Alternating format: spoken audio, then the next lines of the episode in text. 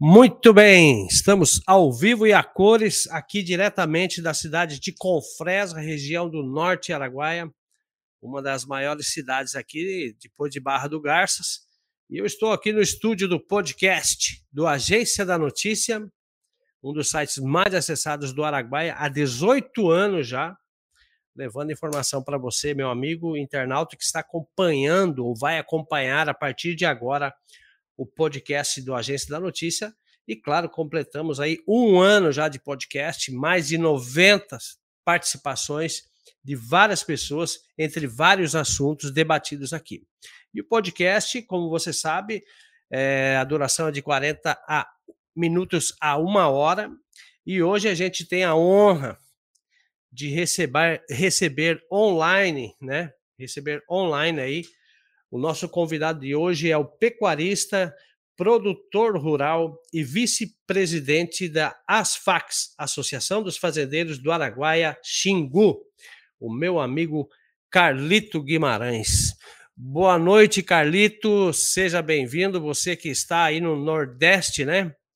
É, também questão cuidando da saúde um pouco, largou um pouco a fazenda, mas em breve estará de volta aí. Boa noite, Carlito Guimarães, seja bem-vindo ao podcast do Agência da Notícia.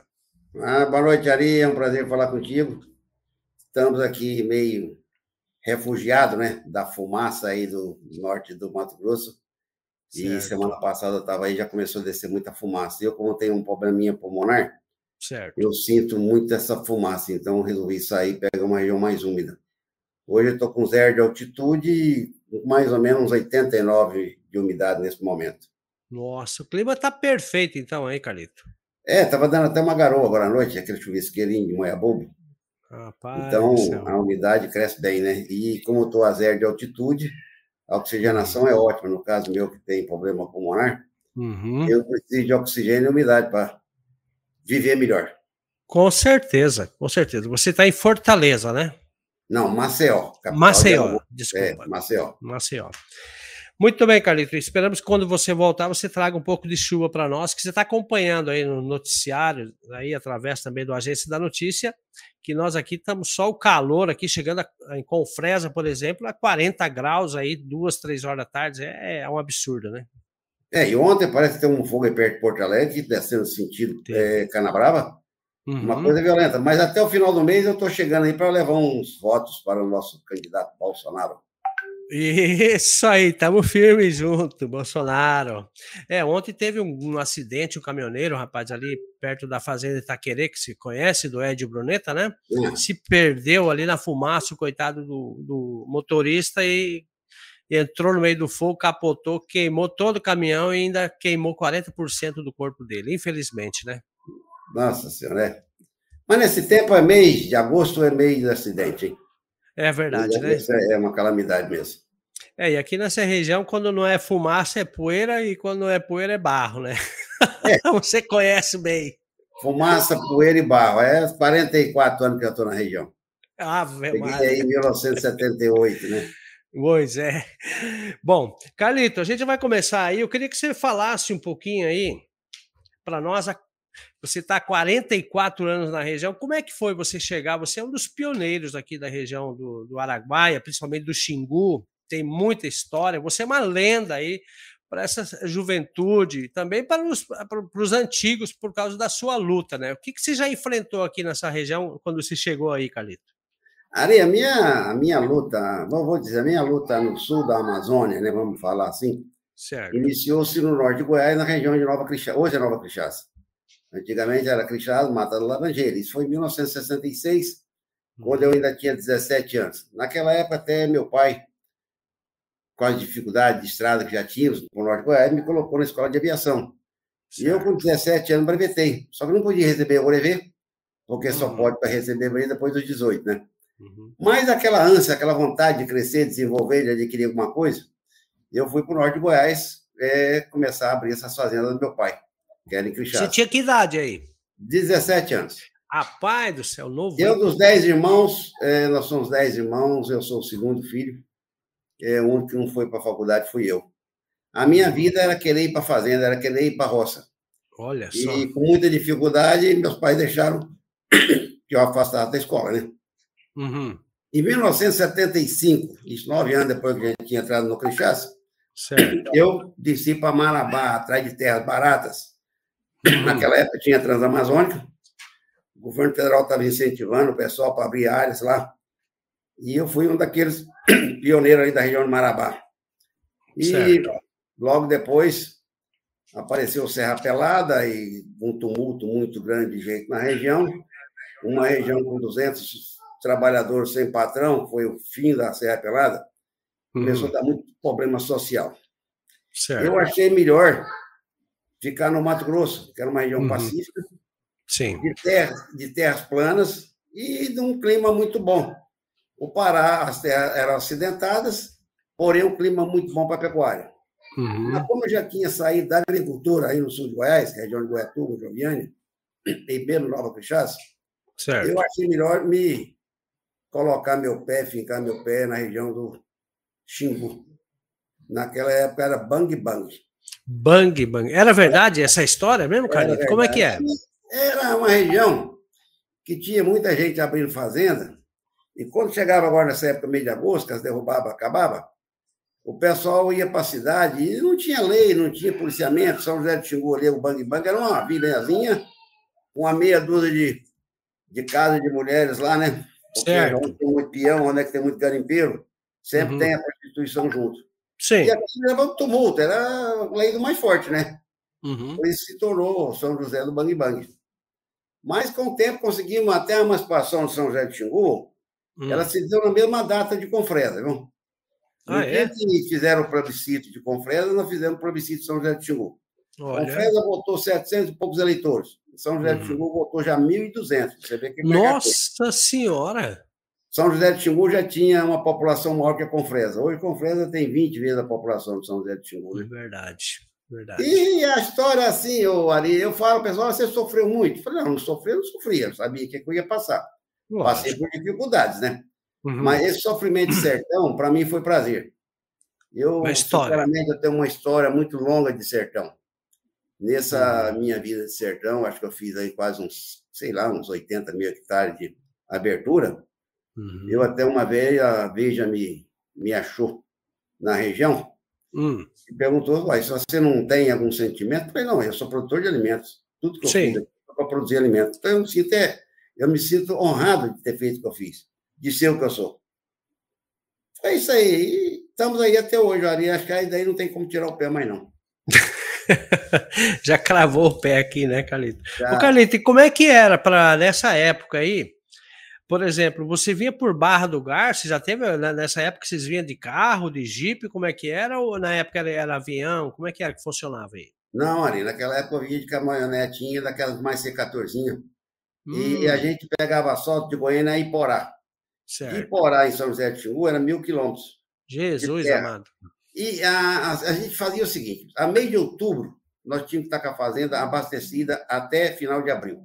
Certo. Porque de novembro, dezembro, janeiro, fevereiro, março, não tinha como entrar caminhão com mercadoria. Então, tudo que eu ia consumir durante o período chuvoso, eu hum. tinha que colocar na fazenda até o início de outubro.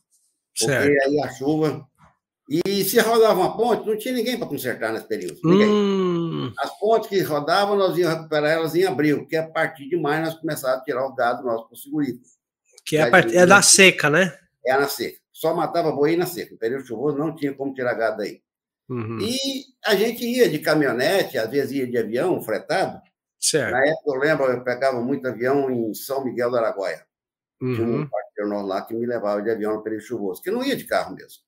É. Mas a gente conseguiu vencer e superar essa dificuldade. E a, a dificuldade maior era a financeira, né? que a gente não tinha posse. Nós uhum. fomos o sorte ir crescer, ou arrumar alguma coisa, porque quem estava bem de vida ficava em Goiás, ficava em Minas Gerais, São Paulo. É, Mas quem ia conquistar alguma coisa, e eu ainda jovem, tinha que enfrentar o sertão. E eu é, acho que eu acertei, verdade. não só o sertão, acertei o lugar também. Sim. Aqui você fez muita amizade também nesse tempo aí, né, Carlito? É, o Ari, eu praticamente vivia na fazenda, né? Uhum. E a minha companheira Fátima, que foi a partir de 1986, Sim. ela passou a conviver comigo aí. Então, quando você tem uma companheira, você fica 90, fica 100 dias aí na fazenda sem sair. Verdade. Era o normal meu naquela época a gente comunicava com Goiânia através de rádio, né? Uhum. aquele radinho em câmbio, câmbio, lá não tinha telefone, não tinha energia elétrica, não tinha nada. Mas eu tinha disponibilidade de tempo para ficar nas fazendas. E com isso aí, como eu tinha uma esposa em casa, o pessoal até gostava de ir muito lá para casa, uhum. porque eram poucos fazendeiros que tinham esposa aí na região. Sim. Então o pessoal ia lá para casa, jantava, dormia, batia papo. Bater papo. Um era um ponto de encontro, né? Uhum. Porque era um dos poucos fazendeiros que permanecia quase que direto aí no norte do Mato Grosso. Certo. E nessa época aí tinha muita onça? Como é que é, Carlito? Uai, ali tinha, né? Porque eu já acidentei com duas onças. Ah, é? Uma das quais morreu debaixo do carro, a outra só bateu, caiu e foi embora. Nossa. Eu acho que tinha muita onça, que trombar com duas já trombei, né? uma morreu debaixo da caminhonete.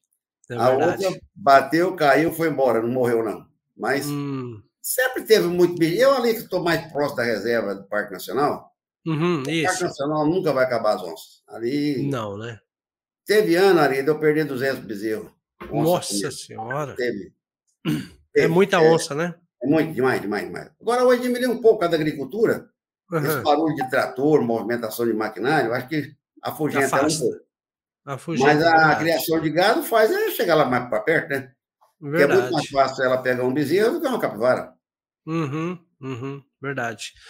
E como é que é a tua relação ali, você que é muito um morador antigo ali, pioneiro da São de Xingu, com os índios ali, como é que é? Ari, eu por mais de 20 anos, é, uns quase 30 anos, fui presidente da Associação dos Fazendeiros do Araguai e Xingu. Certo. O relacionamento nosso com a comunidade indígena é muito boa.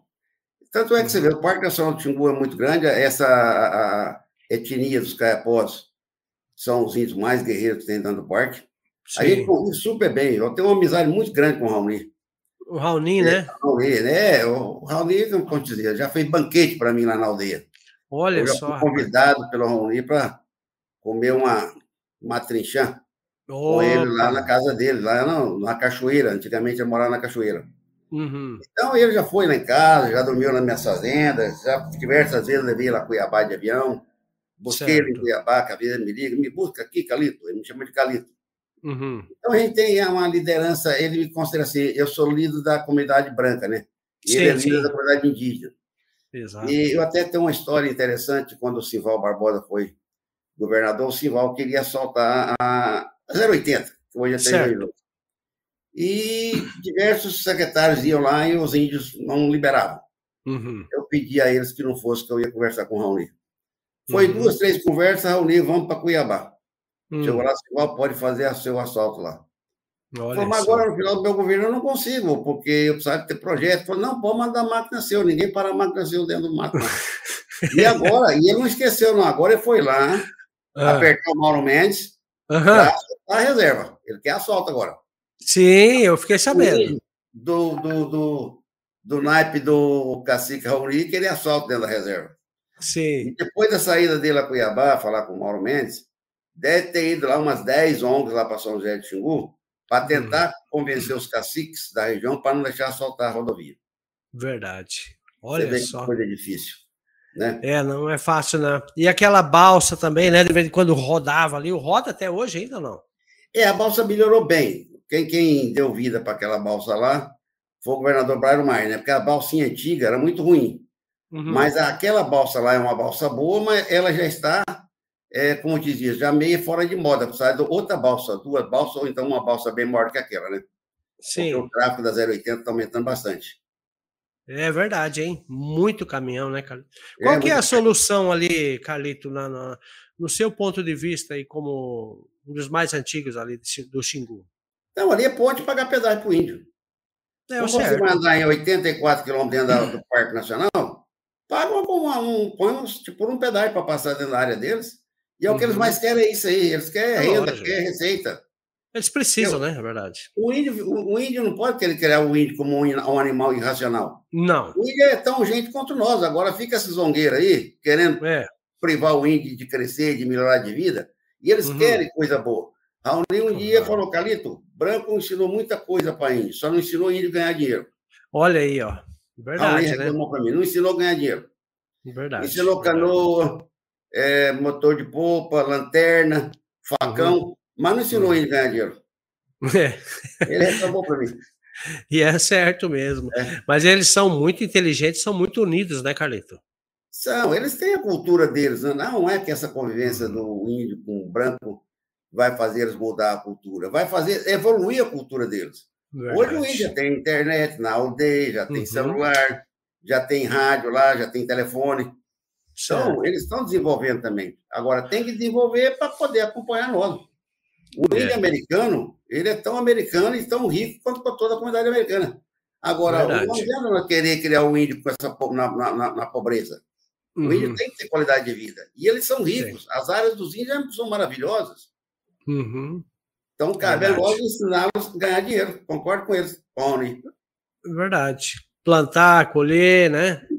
Ter a sua fonte de renda, é o certo mesmo.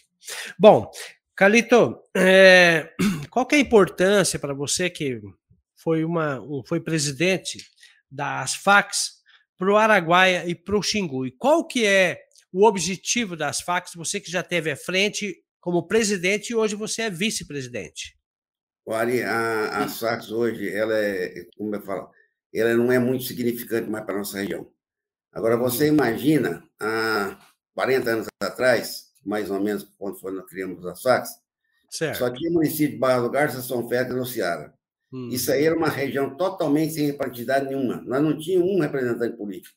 Ao Verdade. longo do tempo, nós conseguimos emancipar Água Boa, Savantina, Canarana e vamos subindo. E vi da uhum. região diversas lideranças. Naquela época, a única liderança que nós tínhamos aí era os presidentes da SAC. No caso, foi eu, o Luiz Militão, uhum. é, o Márcio Cunha, é, uhum. Sebastião Curado. Foram os quatro que vieram para trás. E agora o doutor João. Sim, então, sim. a SAC teve uma importância muito grande na região. o desenvolvimento, né? É, a, a, criação desses novos municípios aí, todos eles houve uma participação da SAC. Vila Rica, Confresa, tudo aí a SAC estava junto, lutando, correndo em Cuiabá. Tanto é, o Ari, eu acho que a gente hum. foi muito importante na região. Eu fui o primeiro cidadão do Nordeste do Mato Grosso a receber um título dado pela Assembleia Legislativa do Mato Grosso. Isso já deve ter uns 25, 30 anos atrás. Nossa e Senhora! 10 anos, mais ou menos depois, a Fábio, minha esposa, também recebeu um título de cidadã mato-grossense dado para a Assembleia. Bom. Então, naquela época, a gente era muito importante na região. A SAC fez um trabalho muito grande, de, mesmo trabalho político também, né? Uhum, claro. Na região, então, o, o, a grande força que nós tínhamos aí era através da, da SACs. Uhum. É, recuperação da BR-080, a Estrada das Perdidas, essa estrada aí que a Sudec construiu, que é de, de Confresa para Perdida, aí também teve uma, um trabalho grande. Na época, uhum. o presidente da, era René Pompeu de Pina.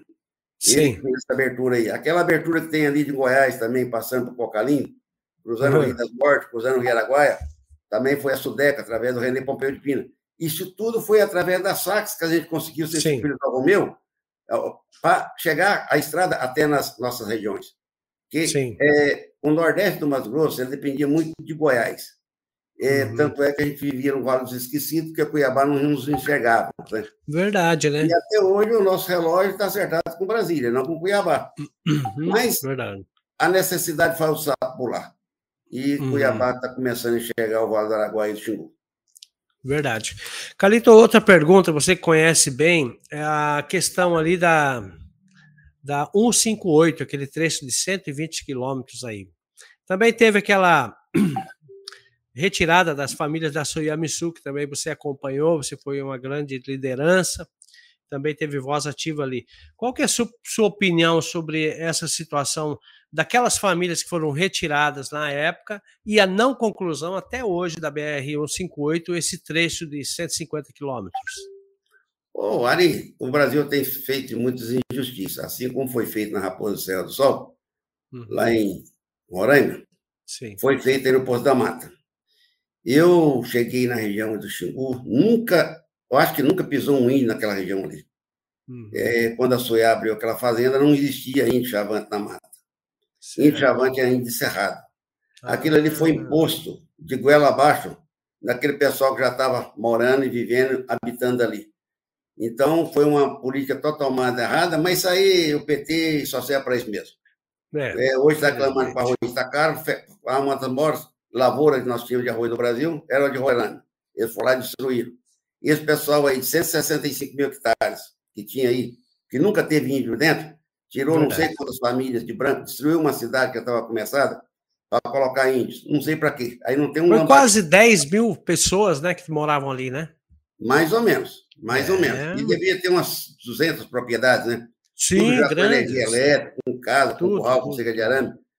Criando. Agora, o porquê que fizeram aquilo com a família e não remuneraram ninguém. Largaram todo não. mundo ao elenco, né? Verdade. Verdade. Infelizmente.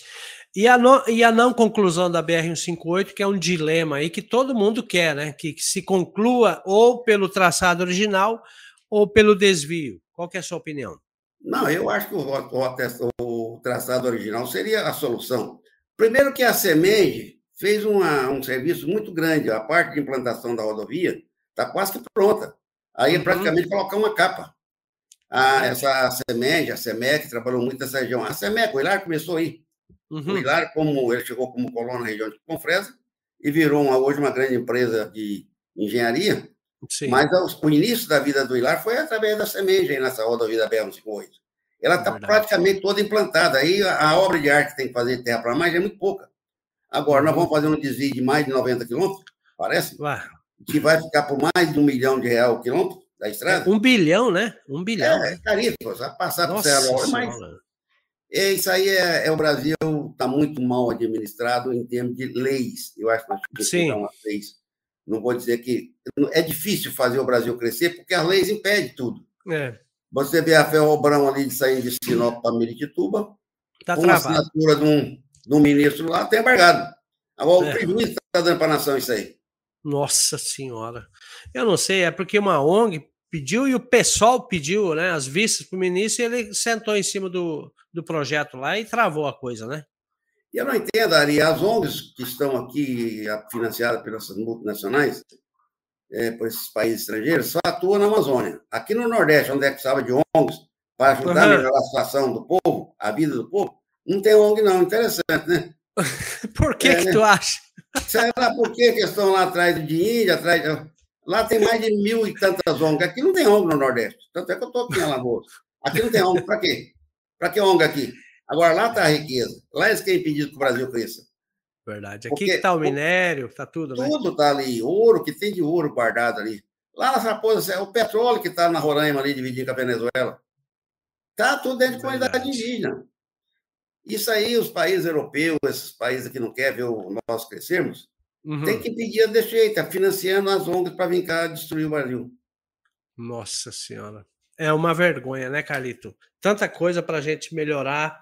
Mas graças a Deus, pelo menos a gente tem ânimo e, e pessoas como você e como nós aqui que sempre estamos batendo aí em cima da, da, dessas questões para que venha mais o desenvolvimento da nossa região, né, Carlito? É, a região aí é o seguinte, acho que ela foi montada e formada por homens trabalhadores e bravos, hein? Uhum. Porque abrir, eu abri o que nós conseguimos abrir até hoje, fazer onde é que nós chegamos para limite sozinhos, né? Com uhum. pouca ajuda de governo. Você imagina que a BR-158 aí, do Alô Brasil, esses 120 quilômetros de terra, isso aí deve passar umas 500 carretas por dia. Carreta com 50 toneladas de grão. Sim. Isso aí é, é muita bravura. Para é chegar verdade. a esse ponto aí, dessa produção que nós estamos levando, com pouca ajuda, o governo vem e arrasta. Nós estamos arrastando o governo atrás de nós. Verdade. Não é o governo que está nos arrastando para melhorar a região. Nós não. estamos arrastando o governo. E é verdade. Está melhorando. Vamos falar a verdade, Confresa hoje é uma metrópole, né? Uhum. É uma capital do Nortão, hoje é do norte, Nordeste, não pode dizer Nortão. Nortão é Sim, do norte do Araguaia, né? É, o Nordeste do, do Mato Grosso, hoje, hoje Confresa já, já dominou, já emancipou a região toda. É verdade. É, aqui agora vai sair o hospital regional, que também vai ajudar muito essa região, né? Graças a Deus. Tão esperado o hospital regional. Acho que você também já deve ter participado de várias ações públicas aí, desde o do Silval Barbosa, Pedro Táxi e tudo aí. É, acredito aí que dessa vez saia, né? Começaram Não, a construir agora, já. agora, cada dia mais próximo de aí vai sair, já chegar. A outra coisa que nós precisamos ir rápido, que acho que não demora muito tempo, é uma avaliação regional, hein? Eu acho que com Fresa não demora, vai ter uma participação de uma empresa aérea de médio porte acima já. Verdade. E os caras já não vai resolver nunca para nós, não. Uhum. Vai ter que entrar uns da Embraer aí, através da Azul, outra empresa. Uhum. E eu acho que ligando Palmas com Fresa Cuiabá, Palmas com é, Fresa, Barra do Garço, E eu acho que vai aparecer sim, não demora não. Mas aí nós precisamos também da iniciativa do poder público aqui, né, do município, para que arrume esse aeroporto, porque esse aeroporto aqui parece que foi teve algum problema aí, né, que não pode nem pousar mais no avião, né, Calito? Ele está mal localizado, né? Esse aeroporto é. tem que ficar ali entre Porto. Então, um, um trecho muito bom para o aeroporto aí, ou fica entre Santo Antônio aí para o lado do Fontoura, sim, ou fica para o lado de Porto Alegre, né? Mais, é mais distante da cidade. Uhum. Porque esse aeroporto está da cidade, você não tem condição. A pista é curta, não tem como expandir. Não. Então, acho que investir nesse aeroporto aí é chover no molhado. Não, é não vai melhorar nada. É. Nós temos que criar outro local de um aeroporto melhor na região. Uhum. Verdade. Eu acho que é tapar só o capeneira também, né? Concordo. Realmente. Não vai mudar é nada. por aí mesmo. Bom, Carlito, agora falar aqui de um amigo seu particular Recentemente aí o Xingu perdeu um grande sonhador igual a você, que é o Luiz Carlos Castelo, da Fazenda Bank. Como que você conheceu o Luiz Carlos Castelo e qual que é a imagem que você guarda dele aí? Ele deixou o nosso, o Xingu, deixou o Araguaia também, um homem de muita história, muito simples igual você, né? Ô, Ari, eu conheci o Dr. Carlos Nunes Castelo, Luiz Carlos Nunes Castelo, né? Sim. O apelido Castelo. Logo que ele comprou a fazenda Bang Bang, eu era dono da Curicaca. Uhum. Aí fiquei sabendo que um dia o dono que comprou a Bang Bang está aí na, na fazenda. Fui lá e me apresentei a ele. Certo. E por incrível que pareça, ele morava em São Paulo e eu morava na fazenda, né? Uhum. E conversa vai, conversa vem. Ele era sócio de um sócio do meu, de um primo primeiro meu. Ah. Entendeu? Tinha um certo. sócio, meu primo, que era sócio dele em construção de engenharia. Uhum. E aí começamos a ter essa afinidade. Ele ia lá para casa, a gente tomava um vinho, ia para casa e tomava um vinho, bebedor de vinho há muito tempo, ele também. Uhum. Mas é uma pessoa digna, uma pessoa de muita responsabilidade. Eu gostava muito do Dr. Castelo. Eu falo a verdade, foi um irmão que eu perdi. Era uma, Imagino. É, um irmão mesmo, verdade, de coração. Mas a vida, a vida a gente tem que aceitar o que vem, né? Essa semana até eu estava olhando uma foto aqui, e uma foto minha com três amigos, os três já se foram. Está sobrando eu. Nossa Senhora! É. E foi na tá eleição, na campanha, na campanha dele, lá em Santo Antônio. Estava uhum. eu, Lorival, Castelo, e o gerente da fazenda lá da, da Santa Adélia, da Lavoura. Uhum. Os três se foram, sobrou eu, os quatro estavam na fotografia. Nossa! Mas a vida é essa, vai levando de uma a um. Mas foi uma grande perda. Foi, né? Foi. Cara, gente boa, né? Assim, vamos vamos aceitar, não tem como só guardar os, as coisas boas que ele teve com ele. Verdade, verdade. É, segundo informações que falam que ele estava num, num, aniversário, alguma coisa, foi para casa e no outro dia não, não levantou, né? É, estava comendo churrasco, chegou em casa às 10 horas da noite. Meu Deus do céu. E no outro dia não acordou, o pessoal quebrou a porta e estava lá deitado. Puta que pariu. Uma, uma perca, é. uma estimável, né? Um cara, gente boa demais, né, Carlinhos? Vamos falar a verdade. Bom. Vamos falar a verdade. Bom, honesto, trabalhador.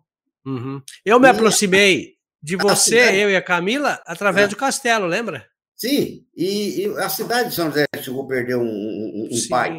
Ele era claro. toda a cidade ali. Todas Nossa. as necessidades, precisava de um trator, precisava de uma roçadeira, precisava de um pipa para morar. A Fazenda Banco estava disponível lá. Verdade. Ele foi um, um grande guerreiro e vai deixar boas lembranças para nós, né, é. né, Carlito? Verdade. Mas que esteja um bom lugar, né? Bom, Carlito, na sua opinião, é, eu quero saber o que, que, que pode ser melhorado através é, de ações políticas aqui na nossa região, você que briga por isso e bate a mesma tecla que nós aí. O Ari, a nossa região está engatinhando. Aí tá, na parte política, falta tudo. Eu acho que falta, falta um bom aeroporto na região. Sim. Isso aí é uma coisa necessária. Falta a logística. Uma falta uma boa estrada na região também, né? Eu acho que faltam umas boas faculdades, que é um importantíssimo para essa a meninada não ter que sair de qualquer, sair de Vila Rica, para ir para Cuiabá, para ir para Barra do Garça. Então, eu acho que o uhum. governo tem que começar. A saúde está vindo também, está faltando um bom hospital. É isso aí que nós estamos precisando do governo. Hoje tem energia elétrica, já melhorou muito bom, a comunicação também telefônica está boa, a internet está boa. Então, já tem, melhorou muita coisa, mas falta muita coisa ainda para melhorar. Saúde, educação, é, estrada, é, uhum. transporte de aéreo. É isso aí que está faltando. Acho que a parte política nós vamos ter que investir nisso aí agora. Verdade, verdade. Você nunca pensou, com o seu conhecimento, é, entrar na política, Carlito? O Ari, eu a vida inteira fui político, classista. Uhum. Sim. Eu fiz parte da SGPA lá em Goiânia por dois mandatos e eu fiquei na, na BCZ entre conselheiro e diretor por 15 anos, que é a maior associação de criadores de gado que tem no Brasil, que é. Sim. E presidente da SAC, que é outra entidade de classe. Sim. Por uns 30 anos eu fiquei como presidente. Agora, a política partidária, eu tive a oportunidade de entrar diversas vezes. O governador Jaime Campos, uhum. quando governador de Mato Grosso, me chamou a Cuiabá, querendo que eu me aceitasse a candidatar a deputado federal pela região. Eu disse a ele na época que eu era rimo de família, que tinha uma, uma mãe viúva e nove irmãos mais novos que eu, mais novo, oito mais novos que eu. Sim. E não tinha como desprezar a família para entrar na vida política. Posteriormente, já me candidata a senador. E Jonas Pierre me liga, que já queria falar comigo. Falei, ah, Jonas, eu estou indo para Cuiabá no seu leilão, eu falo com ele no leilão seu. Tudo bem? Uhum. Tudo bom. Aí o Zeca, Zeca Dabra, lá de Cuiabá também, que era presidente da FAMAT, me ligou. Mas Zeca, estou chegando aí, eu já falei com o Jonas, que vou falar com, com o Jaime. Fui lá até o escritório do Jaime, falou, ele, o Jonas, estava todo mundo lá no, não, nós precisamos de você para ser suplente da minha candidatura para senador. Uhum. A resposta minha para ele foi a mesma de quando ele me convidou para ser deputado. E assim como eu, eu, a pessoa que eu preciso, no Mato uhum. Grosso, uhum. é um ruralista. E você, a gente confia e conhece. Até quando uhum. eu falei que não podia, ele convidou, pagou. Pagou, foi uhum. ser suplente dele. Quer dizer, então a oportunidade de ser político, de ser prefeito, eu já tive. Uhum. Mas, assim, a minha política classista, acho que ela fala mais forte, falou mais forte. Verdade. E eu tive sucesso na política classista. A gente conseguiu muita coisa para a região. Uhum. A classe também, né? De certa forma, ajudou muito, né? Sim, sim. Hoje eu estou com 70 e... praticamente 74 anos, estou inteirando agora, esse uhum. ano ainda. Mas, assim, com muita experiência política dentro da nossa classe. E mesmo a política partidária, eu sempre participei, assim, ajudando um companheiro, ajudando o outro. Mas eu leio lançar candidato mesmo, eu nunca quis, não. Uhum, verdade. Bom, Carlito, eu quero aqui agradecer as pessoas que estão acompanhando nesse momento através do YouTube, é o podcast do Agência da Notícia. Quero lembrar também que você pode mandar sua pergunta aí para a gente tirar essas dúvidas com o Carlito Guimarães, que é uma pessoa, um ícone aqui do agronegócio na região e muito respeitado. Quero mandar também um abraço para o Maurição, lá da Estância Bahia Leilões, que é um cara gente boa também, hein, Carlito? É, eu tenho uma parceria com a Estância Bahia de mais de 30 anos, né? Certo. Eu acho que sou, devo ser o cliente mais antigo da Estância Bahia, uhum. porque tem 30 anos que a gente faz leilão com a Estância Bahia. Uhum. Eu acho que não tem ninguém de cliente da Estância Bahia que está junto fazendo leilão ano a ano. Teve ano de fazer uhum. até quatro, cinco leilões, que naquela época eu não vendia torno colo. Uhum. Hoje eu estou fazendo um leilão por ano só.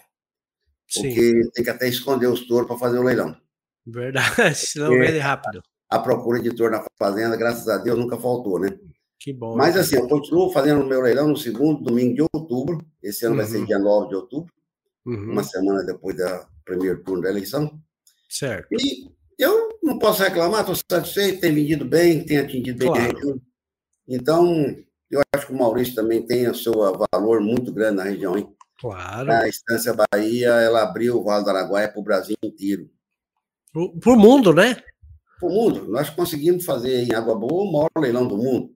Esse é, leilão do mundo não é o Maurício que faz, não é a Estância Bahia que faz, é a região que faz. Isso é a participação de todos, dos fazendeiros, dos criadores, dos compradores, da empresa Estância Bahia, que ela comanda, ela que uhum. lidera, é. ela que organiza. Quer dizer, mas esse maior leilão do mundo é o Vale do Araguaia que fez. Hum, verdade. Tem história, hein, para contar aí, hein? Esse aí é grande. E Imagina. bonito. Ah, sim. Em breve a gente já até convidei o Maurício Tonhar para ele fazer parte desse podcast, para ele falar um pouco da história dele de sucesso, né? Porque ele também tem muito, muita bagagem, muito conhecimento para passar para a gente, principalmente nós somos mais novos, né? Igual você aí. É, o Maurício saiu ali da, da Bahia para Brasília, foi feirante. uhum. estudante e feirante, né? Sim. E conseguiu entrar no Banco do Brasil através de concurso. Uhum. E veio para Água Boa, conheceu uma gaúcha, que uhum. também era migrante, né? Que estava chegando aí através daquelas programas de colonização agrária, que aquilo é reforma agrária que o Brasil Aquilo é, verdade. Aquilo é reforma agrária, que foi feito com Freda, Vila Rica, Água Boa, Canarana. E conheceu uma gaúcha e fez uma família. Uhum. E criou-se uma liderança muito grande para a região nossa. Água Boa hoje é uma capital aí. Nossa, no, bem estruturada. Né? Cidade é maravilhosa. É. Eu agora fiquei uns dois anos meio ausente de Água Boa. Estou indo lá uhum. mais próximo agora, que estou bem perto. A Água Sim. Boa é uma maravilha.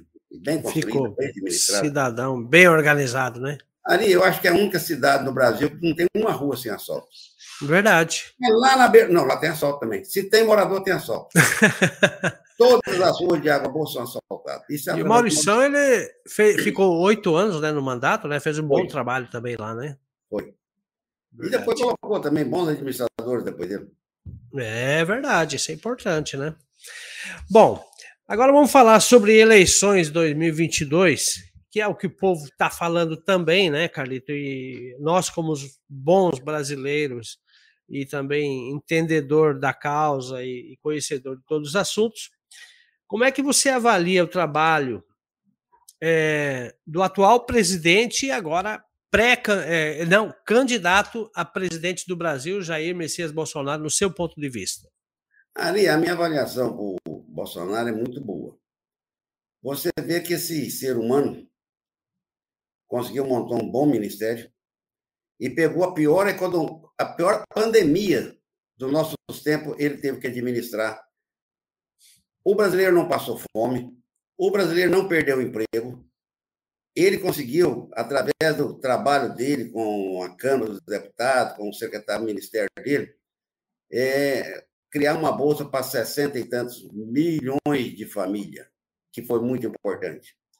E de louco ele tem um pouco, isso eu sei. Mas se não fosse louco ter um pouco, também ele teria entregado a paia carrapadora. E agora administrar o Brasil perante uma guerra muito grande, que é essa Rússia e essa Ucrânia lá.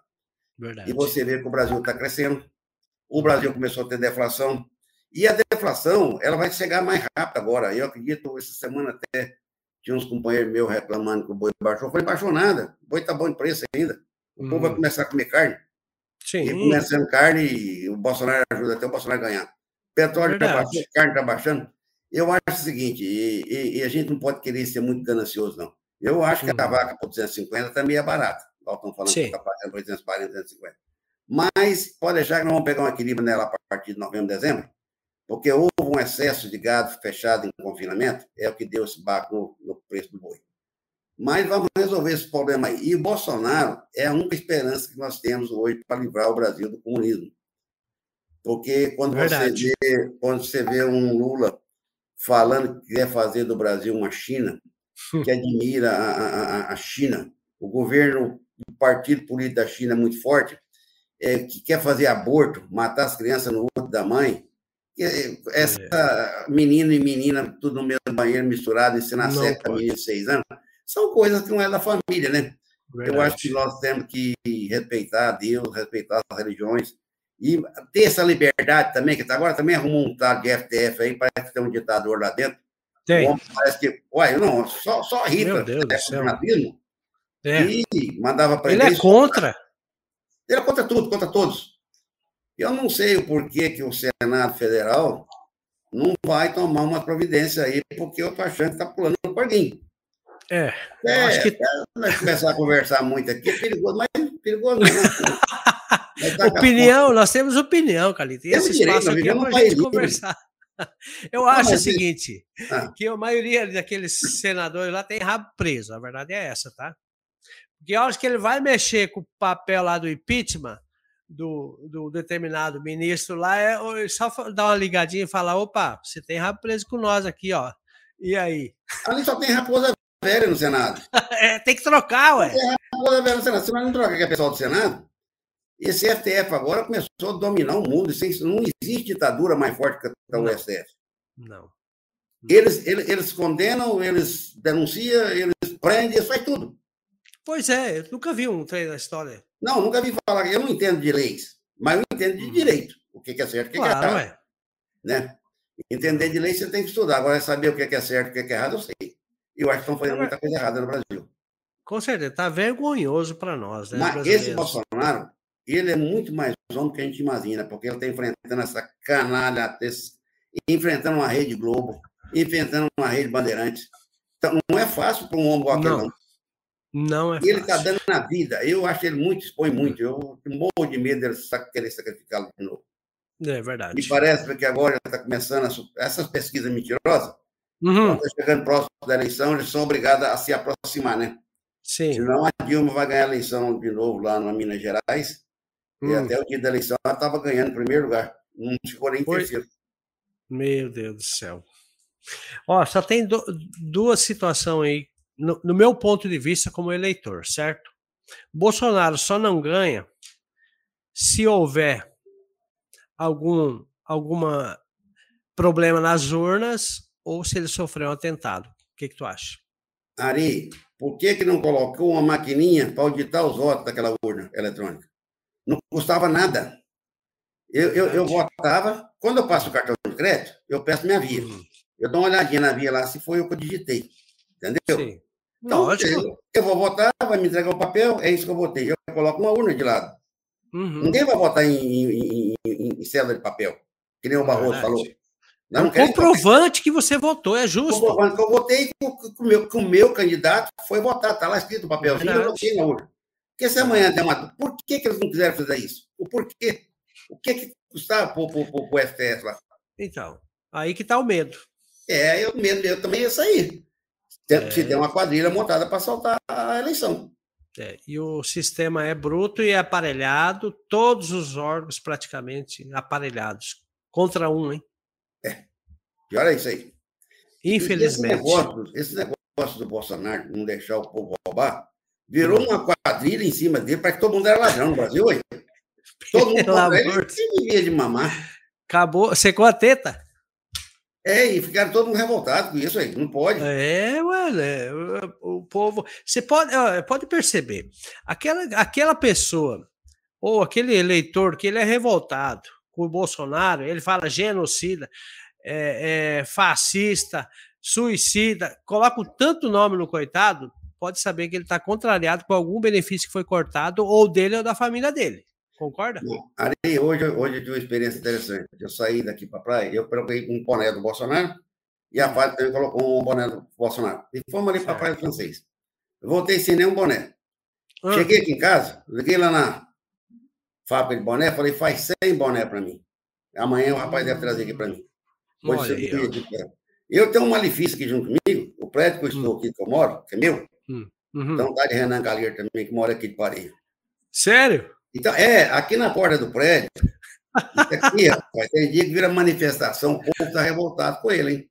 Ah, o bicho está pegando, então. O velho, o velho, sim. O filho, que é ex-governador aqui, não. O filho é bem quisto. O pessoal gosta muito do Renanzinho aqui em Alagoas. Mas o velho tá. Você viu as manifestações que tem na porta do prédio aqui?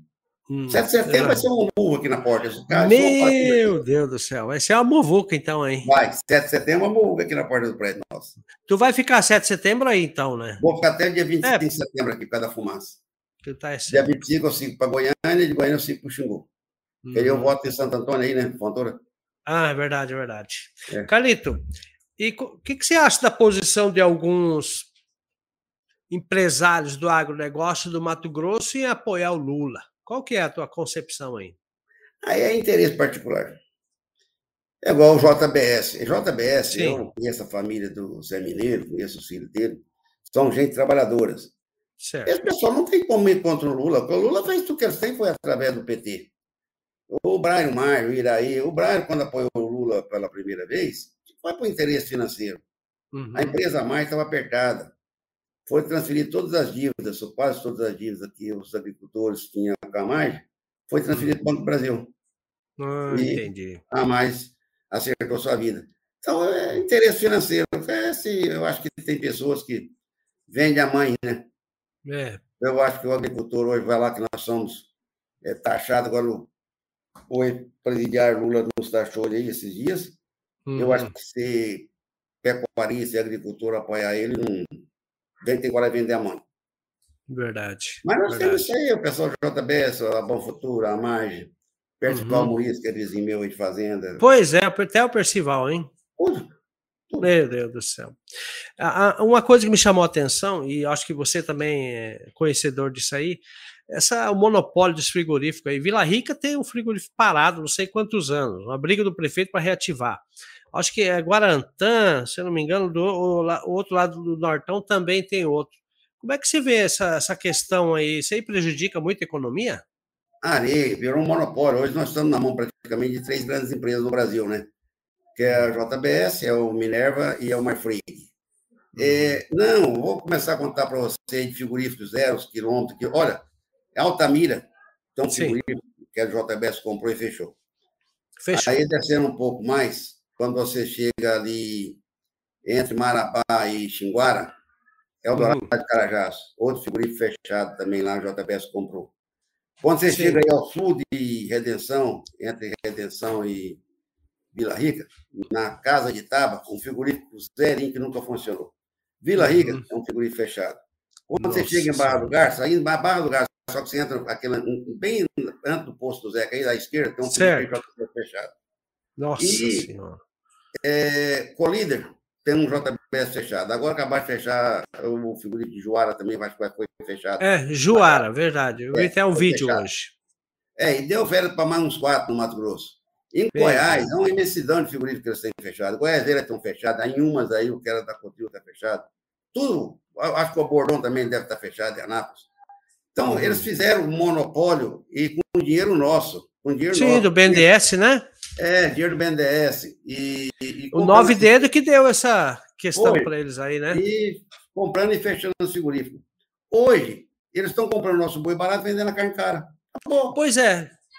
Eu, eu não estou entendendo. Você vai no mercado, parece que não baixou a carne. Cara. E pegou dinheiro do fato, que é dinheiro do trabalhador, para comprar indústria na, na, na, na Austrália, para comprar indústria nos Estados Unidos. Com juros praticamente negativo, porque a inflação nossa era alta, eles pagavam um terço do, do, do, da inflação. O juro. Uhum. Só a inflação era 12, está pagando 3, 4% de juros.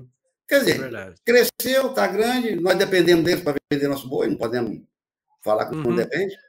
É. Mas eu acho injustiça muito grande. Tem uma meia dúzia de figurifinho pequena aí sofrendo na mão deles. Sofrendo. Sofrendo. Como, como é que você concorre com uma empresa desse tamanho? Uhum. Não concorre. Verdade, verdade. Não, a situação é complicada. E ainda o, o, o Nove Dedo lá ainda elogia os países como Venezuela e a, e Argentina. Você está sabendo a situação da Argentina, Carlito? É, a Argentina está indo para o buraco também. Eu acho que vai uhum. ficar pior do que a Venezuela. Porque o, a, o Chile também, que era uma das melhores economias atualmente na América do Sul, que a melhor situação econômica da América do Sul era a Venezuela, virou o que virou, né? Sim. E agora, ultimamente, quem estava muito bem era o Chile, que também parece que está entrando no buraco. E a Argentina Mesma entrou. Coisa. Verdade. Agora, a Argentina é um perigo, porque a Argentina tem quase 40 milhões de habitantes, né? São mais de 30 uhum. milhões. É um país verdade. já médio. E é chegar nessa situação que está, uhum. isso aí é uma bomba. Ah, com certeza. O Chile, rapaz, a Venezuela são países pequenos, né? Que é o país uhum. mais difícil ter uma confusão social. Agora, a uhum. Argentina pode ter um problema mais sério lá dentro. Verdade. É complicada a situação, não é fácil e nós vamos enfrentar um, um grande desafio aí. Que Deus abençoe que se Bolsonaro se reeleja para colocar esse Brasil nas rédeas, porque ele teve quatro anos, mas o trem passou tão rápido com tantos problemas, né? Olha, se não fosse um homem, não fosse uma política bem, bem administrada, que nem ele fez, esses três anos e meio que nós passamos com ele, teria uhum. havido caos também, nós teria virado praticamente quase com a Argentina, né? Mas Sim. ele conseguiu levar o negócio à frente, o Brasil está crescendo, está diminuindo o desemprego, está diminuindo a inflação, é muito importante o que ele está fazendo. Ele tem um bom Verdade. ministro da, da, Fazenda, ele tinha um bom ministro no, na parte de administração de construção, que é o ex-candidato a governador de... O Salles? Não, o Salles era da, da, da meio ambiente, né? Uhum. O atual candidato a governador lá de... Ah, o Tarcísio. Tarcísio de é Freitas. dinheiro, né? Fazer Cara, bom, fez... hein? Não, não fazer o que fez sem dinheiro. Pois é, na pandemia fazer ainda. Fazer as coisas com muito dinheiro é fácil. Uhum. Agora, fez milagre, né? Fez milagre. Fazer o que ele fez, conseguir recursos para ele conseguiu, tem que ser milagre. Uhum. Verdade, verdade. Carlito, no seu ponto de vista, é, agora, é, eleição, o Araguaia é muito grande, nós temos muitos candidatos a deputado estadual. No seu ponto de vista aí, quem que seria a pessoa mais preparada para assumir uma cadeira na Assembleia Legislativa que já tem uma, uma larga experiência aí e também parece que é seu, seu amigo particular também aí. Queria que você falasse um pouco aí. Não, Ari, eu, eu não me escondo, não. É a minha preferência hoje para a região dos candidatos aí, tem, sou amigo de quase todos. Sim. Mas eu vou apoiar e ajudar o Baiano Filho. Baiano Filho. Por quê? Ele tá na, é, o Baiano, eu, quando ele não morava aí, ele já fazia muita coisa por nós. Eu conheci o Baiano quando quem era governador do Mato Grosso, conheci o Baiano, ele era vereador em Sinop. Uhum. Simval era, Simval era deputado estadual. Foi quando eu estava tentando dividir o estado do Mato Grosso, criar o estado do Araguaia. Ah, lembro. Naquela lembro. época eu corri o estado do Mato Grosso todinho. Eu tinha um avião. E era através desse avião meu e eu junto nós corríamos aí Sinop, Guarantã, é, lá do outro lado Juruena, corremos uhum. São Félix, é, uhum. Canarana, fizemos reunião no Mato Norte, no Mato Grosso todinho. Certo. E conseguimos a, a aprovar o plebiscito, mas quando mudou a lei, que uhum. para aprovar um, um Estado novo, a área remanescente votaria, aí eu falei, vamos parar. Hum. E quando criou o Mato Grosso do Sul, o Cuiabá não votou. Quando ah, criou o Tocantins, Goiânia não votou, só a área a desmembrar. Então é o que nós imaginávamos que ia votar só quem estava desmembrando. Mas quando a Baixada Cuiabana e Rondonópolis, aquela região toda ia votar, nós ia perder, né? Uhum. Que nem o pessoal que tentou criar três estados no Pará também, não adianta, não Aí nós desistimos da, da, da, criação do Araguaia, porque era impossível criar um Mas foi uma pena, né? Com a lei do jeito que foi mudada. Uhum. Mas se a lei não muda, Ari, nós seríamos hoje através do senador Jonas Pinheiro, uhum. ele que nos deu condição de, através do senador Mozarildo, que era de Roraima, uhum que o Jonas não podia entrar com o projeto de criar o Estado. Quem entrou foi o Mozarildo, a mais a pedido do Jonas. O Jonas era político, não podia perder o prestígio que tinha na Baixada Cuiabana. Uhum. E ele era da Baixada também, né? Ele era Sim. de Santo Antônio. Então, a gente ficou devendo muito para o senador Jonas, que veio a falecer, mas foi um grande guerreiro que fez do Mato Grosso o maior produtor de grão do Brasil. Devemos isso uhum. a ele. Claro. Ele, ele era o carro-chefe em Brasília dos produtores que estavam chegando no Mato Grosso. Uhum. Verdade, Não. verdade. E o Baiano acompanhou todo esse, esse. Baiano vestiu a camisa nossa para dividir o Araguaia, para dividir o Mato Grosso. Na época, ele, o Simval, Simval era deputado estadual. Vestiu a camisa feio, feio, feio mesmo. E depois ele veio ser morador de Confresa. Isso aí. Sim, já está 10 anos aqui, né? Se é. não me engano. Eu acho o seguinte: ele tem um conhecimento muito grande, ele conhece uhum. Cuiabá, ele conhece a vida pública e ele gosta da política. E ele fez muito para nossa região. Eu acho Mesmo ele... sem, sem mandato, ele trabalhou bastante aqui, trabalhou. né? E, e, todos os deputados que estiveram lá em Cuiabá, eu acho que o que mais fez alguma coisa para a região norte do nordeste do Mato Grosso, uhum. que é a região do Araguaia aí, foi o baiano. Não teve é. outro. E é uma facilidade muito grande você encontrar com o baiano, falar com ele, conseguir as coisas com ele. Uhum. É verdade. Tem a... um empurrão nele agora, dia 14. É verdade, verdade. Ele está trabalhando bastante, está trabalhando do lado de cá, do lado de lá, buscando voto e correndo aí, né? Agora, eu acho assim, a região apresentou muito candidato, candidato na Vila Rica, mais candidato na Confresa, candidato na Água Boa. Pois é. Mas isso aí atrapalha um pouco a região, hein? Verdade. A Camila também era candidata a deputada estadual, não sei se ficou sabendo, né? Sim, sim, E aí, em conversa, a gente entendeu que o momento não era esse, porque teria que se unir com uma pessoa que tem chance para eleger um, porque senão nós ia morrer tudo abraçado e não ia ficar com nenhum um deputado aqui na região. É, o perigo é esse aí. Tem, é perigoso mesmo. A água boa está com dois candidatos. Pois é.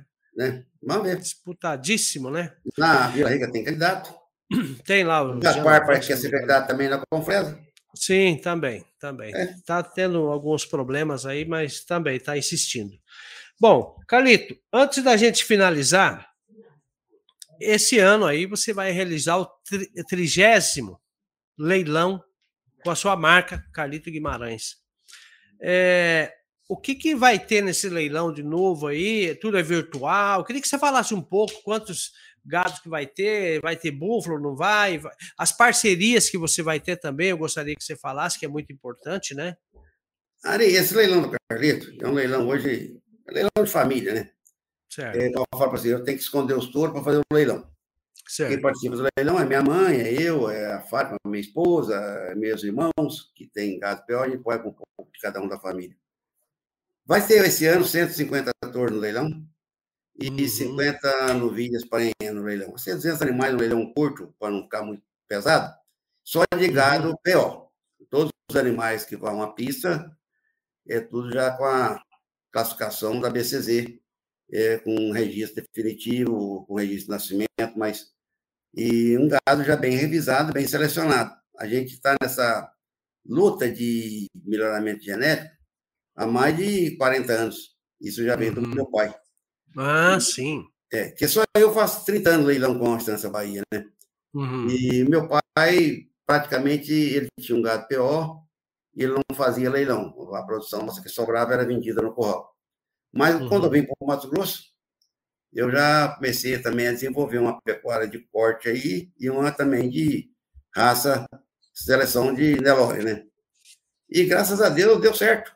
Eu acho que eu participei muito do melhoramento genético da região aí do Araguai, uhum. e sul do Pará também, que o pessoal adquire muito gado no sul do Pará. E eu falo, é, todo ser humano tem uma tara. Um gosta de pescar, Verdade. outro gosta de futebol, e eu gosto de criar gado pior. Dá lucro? Uhum. Eu não sei se dá lucro, não, mas prejuízo não dá também, não, porque é, é, é, muita. Ontem, ontem, não, domingo agora, foi domingo, sábado, sábado? Não, no domingo. Uhum. Eu estava até em viagem e tem um parceiro meu, que eu tenho uma parceria com o pessoal da Naveraí, estava realizando um leilão deles lá. E eu senti certo. um prazer tão grande, tão grande. Eles venderam os dois touros mais caros que foram vendidos lá, são uhum. filhos do touro meu. Opa! Venderam um touro por 1 milhão e 32, que é filho o quê? de um touro meu. 1 milhão, 1 milhão e 32? É, que é filho de um garrote meu. E depois, ah. mais tarde, lá para 6 horas da tarde, venderam uma por 1 milhão e 400, que é filho de outro touro meu. Nossa. Então, são coisas. Eu não ganhei nenhum real, só vendi o uhum. Sêmen, né? Só o Sêmen sim, foi sim, sim. Mas você sente prazer em participar e conseguir falar que está fazendo o que tem de melhor do Brasil. Verdade. Eu verdade. acho que esse touro foi vendido por 1 milhão e 400 lá, capaz foi o touro mais bem vendido, não sei, que não vi os outros leilões, mas que dá um prazer muito grande você saber que tá, eu estou com a genética certa. A genética certo. Boa. Verdade. Porque dois touros que vendeu no domingo por mais de um milhão são filhos de touro meu. Uhum. Isso aí nos dá prazer. Então, claro. coisa é o prazer que você sente de estar tá fazendo a coisa certa. Verdade, verdade, verdade, verdade. Então a gente sempre muito envaidecido conseguir isso aí. Uhum. E como é que é a parceria que você tem aí? É, Estância Bahia Leilões e também parece que é Terra Viva, né? Canal Terra é, Viva. É, o canal Terra Viva que transmite os leilões nossos, né? O certo. Terra Viva é ligado à TV a Bandeirante. Certo. A, quem realiza o leilão é a Estância Bahia. Uhum. E os participantes do leilão, dizer, é só a família minha, minha mãe, é esposa, é irmão. Uhum. Sim, sim, sim, sim. Eu acho que o ano que vem eu devo fazer mais de um leilão. Devo certo. fazer mais de um leilão ano que vem. Muito bem. Porque eu nunca tinha vendido fêmea em leilão. E esse ano eu vou começar a vender fêmea também em leilão. Ah, verdade, hein? Vai ter uma oferta maior de gado. Às vezes eu faço um leilão só de fêmea, lá para o mês de março, uhum. abril, não sei. Vamos ver. Uhum. Não, verdade. E aí. Estamos no ramo, vamos continuar, né?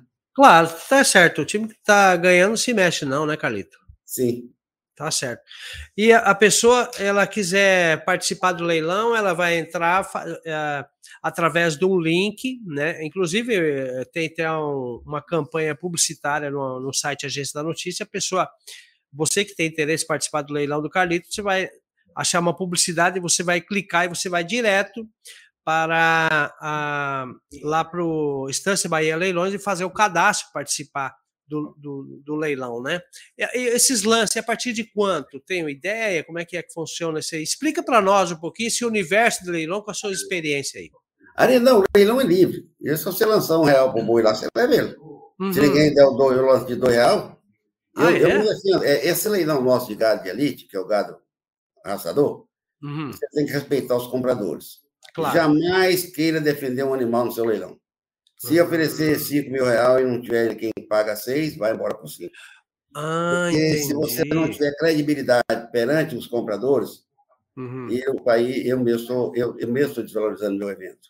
Né? Verdade, verdade. E, e, como vai ser transmitido pelo canal Terra Viva, é só ligar o telefone também, ou entrar no uhum. WhatsApp Sim, A Estância sim, Bahia tá, vai estar tá administrando. Quem tiver uhum. interesse de comprar, que não tiver uhum. cadastro na Estância Bahia, faça o cadastro. Verdade. Pode ligar na Estância Bahia lá e está disponível o pessoal para fazer o cadastro tudo certinho. Uhum. A gente vende para o Brasil inteiro. Sim, sim, sim. Chega a participar ou, ou, pessoas de fora do Brasil, assim, Carlito, nos leilões? Como é que é? Olha, os leilões de Uberaba, entra muita gente da América do Sul, principalmente hum. do Paraguai e da Bolívia. Hum. É, mas é, aí, é, é no caso desse leilão nosso aqui, é mais regional, uhum. os leilões de Uberaba são leilões realizados pela BCZ mesmo, que é a sede da certo. BCZ. Eu, como falei que eu já participei da BCZ por 15 anos, ali uhum. são os maiores leilões. Esses dois touros que foi vendido, com a hum. filiação minha, uhum. foi vendido em Uberaba. Ah, Uberaba. Uberaba. O leilão foi realizado domingo em Uberaba. Eu ainda falei assim, eu senti muita, muita gratificado. Senti, sim, fui gratificado por claro, os animais da minha, da minha, da minha genética, né? Sim, sendo, sim. Sendo bem avaliados pelo Brasil. E muito claro. importante. E, e esses touros que foram vendidos esse valor, eles depois Já eles podem pegar um. Fica na central para coletar sêmen. Ah. O pai deles, os, os touros meus, estão na central. E a gente faz certo. um comércio de semi também, né? Uhum. Além desse comércio de vender touro, a gente vende o semi também lá através da, da, da, das centrais de, de, de semi. No meu caso, o touros está na alta, genética de Uberaba. Certo. Agora, a última pergunta para a gente, antes de finalizar. É, quais são os cuidados que se deve ter para alguém que gosta de, de gado, que queira criar e para ter uma genética boa, uma alimentação boa, tem algum tipo de técnica ao cuidado, manuseio, local, alguma coisa assim? Gostaria que você, com a sua experiência, passasse para nós. Ari, é, gado é uma coisa muito simples de criar, não queira complicar a coisa, não, que atrapalha. Nós temos que trabalhar com genética e nutrição. É qualidade e comida boa. Qualidade ah. que é ah. racial, entendeu? Uhum. E comida boa. É isso aí. Não tem nada, não precisa de, de, de, de fantasia, não. Não, é, né? animal, o gado é um animal muito rústico, principalmente essa uhum. raça nossa Nelore. A raça Nelore não é a raça mais precoce, não é a raça mais pesada, é a raça mais rústica que existe na América. Uhum. É, quando as pessoas querem induzir a entrar em outras raças, eu falo, bom, aqui no Brasil eu conheço criador que tem 10 mil fêmeas Nelore, 20 mil fêmeas Nelore, 50 mil fêmeas Nelore. Essa raça que você está querendo induzir, qual é o maior criador dela? Então não tem uhum. raça nenhuma que tem mais de 5 mil fêmeas uhum. no rebanho, a não ser a raça Nelore. Então, certo. esse Nelore aqui no, no centro-oeste, aqui no nordeste, aqui uhum. no Amazônia, que são a raça uhum. mais rústica que nós temos no mundo. É a raça de corte que não, ela aguenta qualquer tipo de clima e vai. Aí essas raças taurinas são lá para a Europa, região mais fria, uhum. são gados mais sensíveis que não está se adaptando muito bem conosco, não. Verdade. Tem tudo isso, né? Bom, então tá bom, Calito. Bom, pessoal, você que acompanhou aqui o podcast do Agência da Notícia, a gente teve a oportunidade de bater papo aqui no podcast com o Carlito Guimarães, ele é produtor rural e também vice-presidente da ASFAX, da Associação dos Fazendeiros do Xingu, e também vai realizar agora, dia 9 de outubro, um grande leilão de touros, né? Carlito, para a gente finalizar aí, eu gostaria que você fizesse as considerações finais e a gente vai encerrar aqui o podcast do Agência da Notícia. Ari, é um prazer muito grande falar com você aí, por um bocado de gente nos ouvindo, nos acompanhando. E gostaria de convidar a todos que interessarem pelo leilão, pela criação de gado Nelore, que no dia 9 de outubro, através do canal Terra Viva, vai ser leiloado 200 animais. Todos da nossa marca, e eu acho que é importante que a região participe desse leilão, porque o melhoramento genético e a nutrição são as coisas mais importantes que nós temos na pecuária. Uhum. Certo. Então tá bom. Calito, muito obrigado pela sua participação. Manda um abraço para sua família, para a dona Fátima e para toda a equipe de vocês aí. E a gente está à disposição aqui. E o que a gente puder fazer, o melhor a gente faz aqui também em defesa do Araguaia, igual você, tá? Tenha uma boa noite e também quero agradecer as pessoas que participaram, estão participando aqui, né? Muito obrigado a você pela audiência e pela paciência. E a gente vai marcar um próximo podcast, a gente vai anunciar quem que será a próxima pessoa que vai participar. Carlito, boa noite para você, obrigado, fica com Deus aí, sucesso. E para você, Ari. Muito obrigado, eu que te agradeço, hein? Tá bom. Até, Tchau, tchau. Bom, pessoal, a gente está encerrando aqui o podcast do Agência da Notícia. Eu quero mandar um abraço aqui para os nossos patrocinadores. Aqui temos aqui a Dilma Dona Sorveteria, bandeira do Brasil, igual o Carlito falou aí, ó. A dona Fátima também falou, né? Por que, que não coloca bandeira do Brasil? Está aqui. E também temos aqui a Grupo AN de Comunicação, um dos grupos de comunicação que mais cresce no Araguaia. E eu estou lendo aqui direto porque eu, eu, esqueci de pegar o meu papel aqui. E também temos a, F, a CF 392, é, Academia Fitness, aqui na cidade de Confresa, que está surpreendendo a todos. E também a M3 Veículos, localizada na Avenida Industrial, no centro da, da cidade, para você que quer trocar o seu veículo, a M3 Veículos. Um abraço para o meu amigo Jean. E claro, a gente não pode esquecer também de vários outros apoiadores. Apoiadores. Fala, Matheus, não entendi? Agora nós, temos, nós temos a, também a Antec Telecom, né? A Multicel Celulares. Quem mais, Matheus? Nós temos a JBV, o supermercado de casa, nós temos aqui também como patrocinador, supermercado campeão aí, a JBV, está vendo agora aqui. Nós temos aí também, a, a Dilma Dona já falei, né? Nós temos a Grupo Bege, a 77 Agroindustrial. Quero mandar um grande abraço para o meu amigo Hernando Cardoso. É, também temos o Colégio Milênio aí. Estou fazendo agradecimentos aqui para os nossos patrocinadores. Esse momento aqui é especial para os nossos patrocinadores, tá?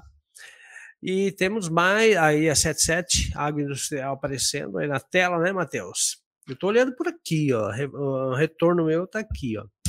E também agradecer ao Matheus por estar até agora. Também temos a Top, a Top Parafusos e Ferramentas em geral, meu amigo lá da Top Parafusos, Gilmar. Tem mais alguém aí, né? Ah, Farma Popular, meu amigo Ronaldo Lima e toda a sua equipe. Obrigado pela credibilidade aí, por nos dar esse espaço aí para divulgar vocês aí. Obrigado pelo apoio. Multicel Celulares. Bom, pessoal, a gente vai ficando por aqui, podcast, e até o próximo dia que a gente vai marcar. Fiquem todos com Deus e até o próximo podcast. Tchau, tchau.